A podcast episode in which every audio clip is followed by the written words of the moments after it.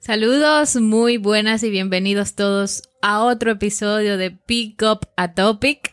Este es otro episodio más que hemos decidido grabar para cada uno de ustedes. Bienvenidos, señores. Joel Ali, Eli de Castillo, para todos ustedes. Y bueno, saludando en primer lugar. Espero que todos estén bien y ya a nivel mundial y también a nivel local. Sabemos que muchas cosas se han aliviado con respecto a la pandemia y todo eso. Y bueno, no está de más saber de muchos más temas. Y uno que hoy en día viene haciendo mucho énfasis en cosas que tenemos bastantes opiniones, como lo es la susodicha generación de cristal. La generación de cristal. Entonces- ¿Cuánto hemos escuchado de esta nueva generación o esta último que ha surgido en los últimos tiempos? Sí, y más que generación yo diría, Eli, de que son opiniones. Sí, es que ahí, ahí es que está el tema, viejo. Exacto. Ahí es que está el tema, porque no es una generación, sino más bien una opinión diferente o que se ha hecho diferente por algo que lo denomina que es red social. Exacto. Yo lo veo así, o sea, esa es mi opinión per se. Ahora, me gustaría escuchar qué tú opinas sobre esto que nosotros le llamamos, o más bien, vamos a dar un concepto general de qué es una generación de cristal. Para Sí. ti, ¿qué es una generación de Bueno, cristal? mira, la generación de cristal surge en, en primer lugar en esta generación, valga la redundancia, porque los jóvenes se han dicho, y te hago la señal de entre comillas, no, no la ven pero la escuchan, los jóvenes hoy en día se han dado la tarea de sentirse incómodos, por cierto, en cierto sentido, por cualquier cosa, lo cual quizás no es mi opinión directamente, pero sí es como se ve a nivel general. Entonces, con respecto a estas incomodidades, que en cierto sentido a veces sí son por cosas que realmente valen, como lo es el cambio climático, como lo es protestas por diferentes tipos de ideologías, y más que ideologías, digamos que respeto. Creo que todo cae en, en lo que viene siendo la generación de cristal cuando se malentienden algunas cosas de ambas partes, Sí. tanto de la parte que se siente afectada como víctimas, porque son minoría, como la parte que también acusa y dice, "Tss, eres de cristal porque cualquier cosa te ofende. Sí, es un término que se acuñó muy recientemente por eso mismo, porque trae lo que es como la dualidad de la eh, de que yo me siento muy frágil, de que todo me ofende fácilmente, de que tú tocas las emociones y de ahí vienen ciertas cosas como tú acabas de mencionar, una protesta, una incomodidad y ahora yo lo veo como decía al principio por la parte de lo nuevo que tenemos como son las redes sociales y es que todo el mundo hoy día tiene la facilidad de decir o expresar lo que siente mediante las mismas redes sociales y el mensaje de incomodidad llega más rápido a varias personas que tienen el mismo sentimiento. Exacto. Entonces, quisiera, por ejemplo, que me des varios ejemplos, así mismo de cosas que has visto, que incluso se malentienden, como, wow, eres de cristal. Bueno, ¿Te ha pasado? Cuando- o sea, sí, ¿te ha pasado? Ya que lo mencionas, sí, sí, me pasó muy recientemente donde ah, había un TikTok de un chic, de una chica que subió una, una publicación donde ella se pone de acuerdo con dos de sus hijos para, para que el papá se incomode y el papá realmente llega a un punto donde se incomoda. Y al final, cuando el, el papá como que le va, no sé, como a dar un golpe al niño o algo, la mamá le dice, no, es un TikTok, es un TikTok. O sea, a mí no me causó risa eso. Porque se vio violento. me Porque se vio violento y como que no había que llegar como a ese punto de tu, de tu, a tu pareja, como incomodarla para al final decir, era una broma. Bueno, esa fue mi opinión, yo la puse. Yo dije, no me causó risa. Ah, pero yo recibí pila de bombardeo rápidamente. ¿Qué, qué dijeron- tipo, de- ¿Qué tipo de bombardeo? Las. Esa es la parte interesante de Las este personas simplemente me decían como que, wow, no te diste cuenta que eso era un experimento. O simplemente que a ti todo te ofende o qué. O sea, yo no me considero que, que yo soy de cristal, sino más bien yo voy muy de la mano con las cosas que yo sí puedo expresar de una vez. Y eso es lo que busca generalmente esta generación. O sea, que no tienen tapujos, que de una vez tienen algo Inmediatamente te lo dicen. expresan y dicen, a mí no me importa lo que me vaya a pasar. Pasa un poquito diferente como en años pasados o, o con generaciones pasadas. ¿En qué punto? De que nosotros o aquí en República Dominicana hemos tenido diferentes grupos, asociaciones que se han rebelado en contra de algo que le ha sucedido. Exacto. ¿Y que terminaba en qué? En la muerte. Lamentablemente. Lastimosamente, grupos que se levantaban por cosas que sucedían, terminaban en la muerte.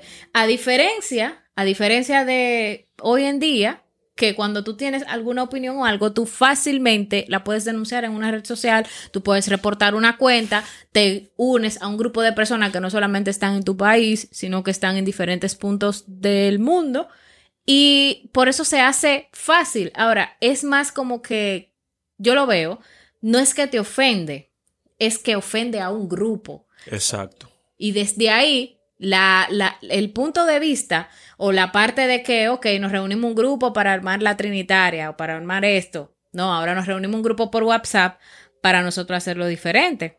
Entonces, hablando sí en, en ese mismo tema, porque sé que, que me lo mencionó al principio incluso, jóvenes, jóvenes, a los jóvenes es que se le cataloga como generación de cristal. Sí. Pero esos jóvenes, esos jóvenes realmente son de hoy en día. Esos jóvenes que hoy en día son los que se incomodan porque ven algo que se supone como normal ante los ojos de la mayoría, lo ven como incómodo, como incorrecto y se quieren levantar en contra de eso. ¿Realmente es algo de hoy en día o realmente es algo que ha pasado a través de la historia? No, es como te decía hace unos minutos, es algo que va pasando a través de la historia. Por ejemplo, tenemos a Duarte, con la fundación, o sea, tenía 25 años, Juan Isidro Jiménez tenía 29. Eso era con la Trinitaria. Exacto, con la Trinitaria. O sea, que prácticamente eran jóvenes. Pedro Piña tenía 17, Benedito tenía 27, o sea, te estoy diciendo de un grupo de jóvenes que su edad promedio era 25 años. Prácticamente. Prácticamente, y armaron una generación, dijeron, no, una revolución, perdón. O sea, son cosas totalmente diferentes. Pero, pero, ¿qué pasa? Yo pienso en que la generación de cristal es más que una generación y punto.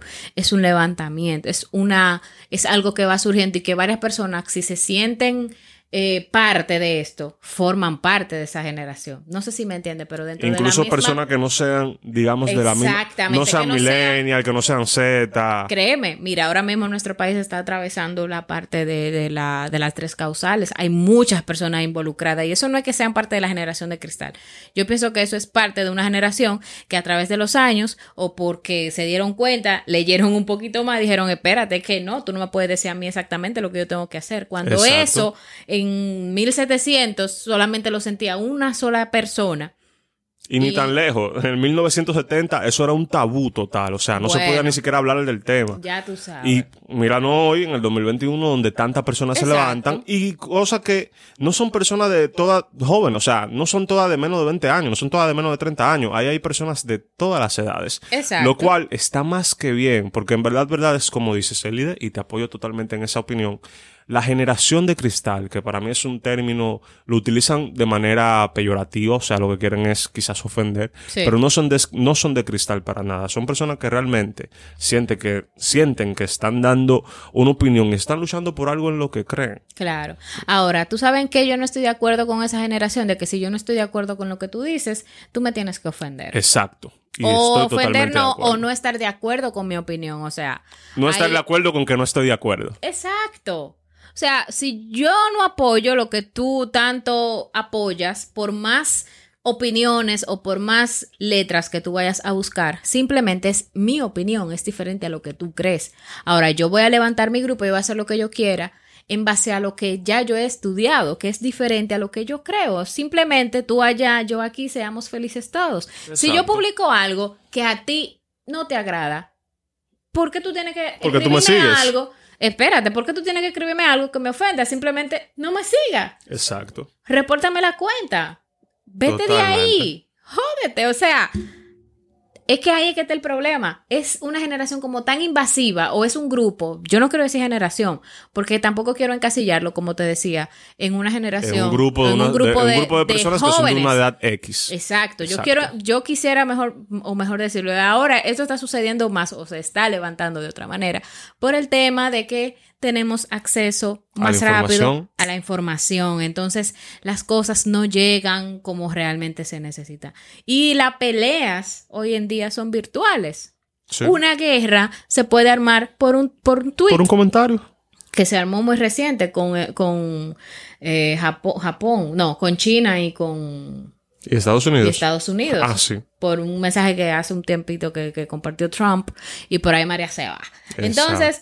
Ahora ese es el tipo de guerra que antes quizá era con muchas armas, con muchas cosas y qué sé yo, hoy es totalmente diferente. Entonces, ¿qué yo pido para esta generación? ¿Qué a mí me gustaría? Bueno, que se respete la opinión de cada uno. Exacto. Y que si tú no estás de acuerdo con lo mío, no me siga. Y si yo no estoy de acuerdo con lo tuyo, no te voy a seguir. Exacto. Y la, y la, óyeme, ahora mismo hay un amarillismo.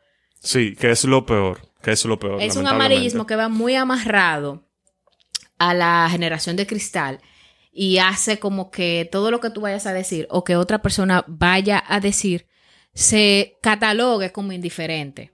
Sí. Entonces, ¿qué te digo? Para mí, esta generación de aquí a tres años, cuatro años, todavía va a seguir vigente. Es lo que yo veo. Pero no con la misma fuerza. Van a llegar otras cosas, se van a probar, se van a manifestar, se van a hacer cosas que esta generación está pidiendo. Sin embargo, van a surgir otras nuevas. Entonces eso va a traer otro movimiento. Y mira algo que incluso creo que ya dentro de ese tiempo, donde muchos de los jóvenes que hoy en día son líderes van a ser adultos jóvenes líderes, pero siendo adultos van a tener quizás un peso más grande de responsabilidad sobre lo que digan y hagan, va a ser más que catalogada como una generación, va a ser catalogada como una ideología. Y al ser una ideología, se va a compartir de una manera transversal Sí. entre todas las generaciones de una manera más clara. Y quienes quieran apoyar, van a apoyar. Quienes quieran estar en contra, van a estar en contra. Ahora bien, yo siempre he sido de las personas que cree que el bien, sin importar qué, al final siempre triunfa. A pesar de que el proceso sea lo más sufrido que sea. Porque al final hay muchas cosas de, de, de las personas que, que están en protesta que no me agradan por cómo protestan. Y así hay muchas ideas por, la cuales prote- por las cuales protestan que las apoyo y digo sí, está bien realmente luchar Sí. por eso. Pero creo que más que solamente decir yo soy pro vida o yo soy de tres causales, es más tú apoyar el hecho moral de que sea de lo que sea, de la idea que seas, tenemos que respetarnos. Así Sí. como dices, sí, Sí, para mí es totalmente. lo El primordial. respeto siempre debe de ser primordial en todo, porque tú estás lidiando ahora mismo con un tipo de generación que era totalmente distinta. Entonces tú no puedes faltarle respeto a ese tipo de personas. Ahora, tú sí puedes luchar por lo que tú quieres sin ofender, sin llegar al extremo. Totalmente. Y eso es lo que hace que una generación no sea de cristal, sino una generación luchando fuerte, Exacto. pisando fuerte. Pisando fuerte y, y escuchando Y que se uno a la otra. O sea, no, yo digo que si hemos de hacer algo mejor que lo que hicieron nuestros antecesores, es intentar escuchar más a quienes vengan más adelante. Claro. Poder compartir un poco más de ideas y no intentar tirar, tirarnos la carga encima. Claro.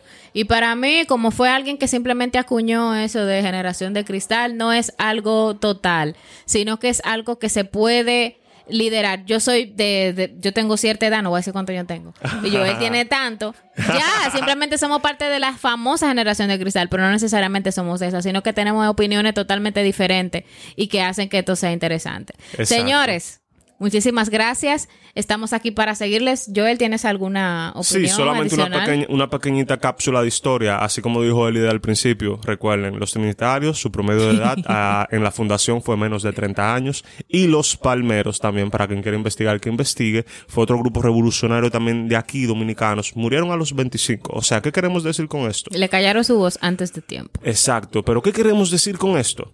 Siempre los jóvenes han luchado en toda generación. Así que ya saben, Pick Up a Topic en Instagram. No dejen de luchar. No, vamos a de dejar, no vamos a parar. Y, y sigamos, que al final yo sé que Pero buena sin, cosa sin viene. dejar de respetar al otro. Exacto, así que ya saben. Pick bye, Up a Topic. bye. Recuerden seguirnos en Pick Up a Topic. Joel Ali 7 Castillo punto Castillo.elide. Nos vemos pronto, chicos. Bye bye. Chao.